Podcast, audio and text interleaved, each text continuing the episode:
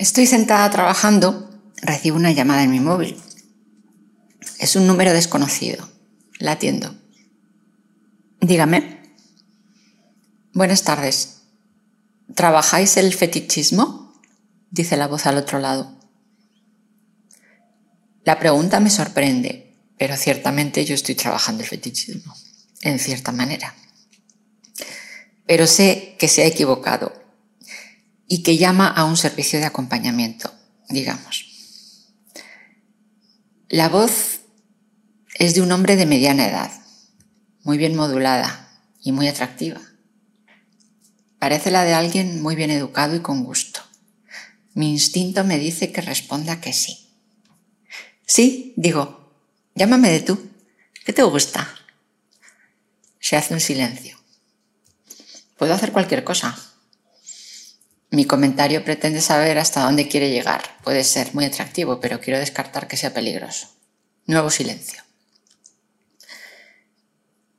Me gusta la ropa interior, los tacones. Se detiene un poco cada vez. Los collares de dominación, las fustas, botas y chaqueta de equitación de mujer. Hace otra pausa. El collar, la fusta, ¿para quién son? El collar para ti, la fusta para mí, responde. Me pongo a sudar. ¿Tiene que haber sangre? Puede no ser problema, digo. No, responde, solo juego con ella. Respiro aliviada pero no dejo de tener cierta inquietud. Sigue con su lista.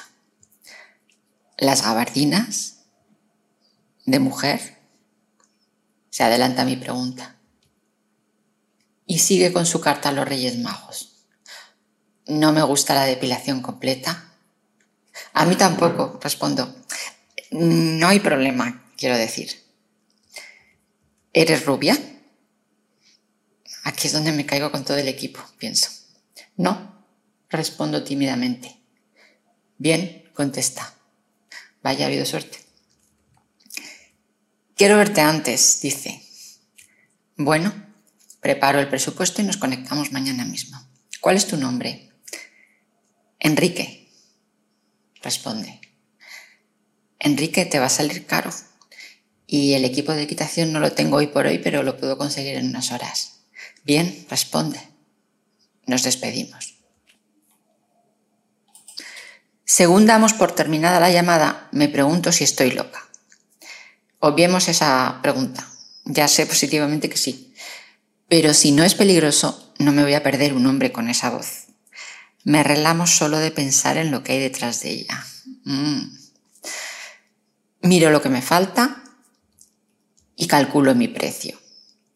Me parece un susto, pero esto va de eso, ¿no? Nos conectamos la tarde siguiente.